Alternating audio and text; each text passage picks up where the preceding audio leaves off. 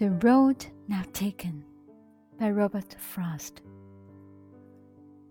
Two roads diverged in the yellow wood, and sorry I could not travel both and be one traveler.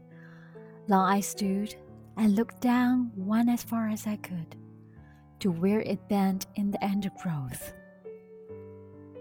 Then took the other, as just as fair, and having perhaps the better claim because he was grassy and wanted wear.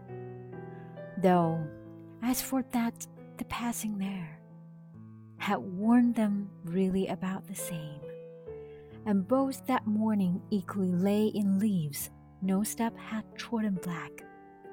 Oh, I kept the first for another day, yet knowing how way leads on to way, I doubted if I should ever come back. I shall be telling this with a sigh. Somewhere ages and ages hence, two roads diverged in a wood, and I, I took the one less traveled by, and that has made all the difference.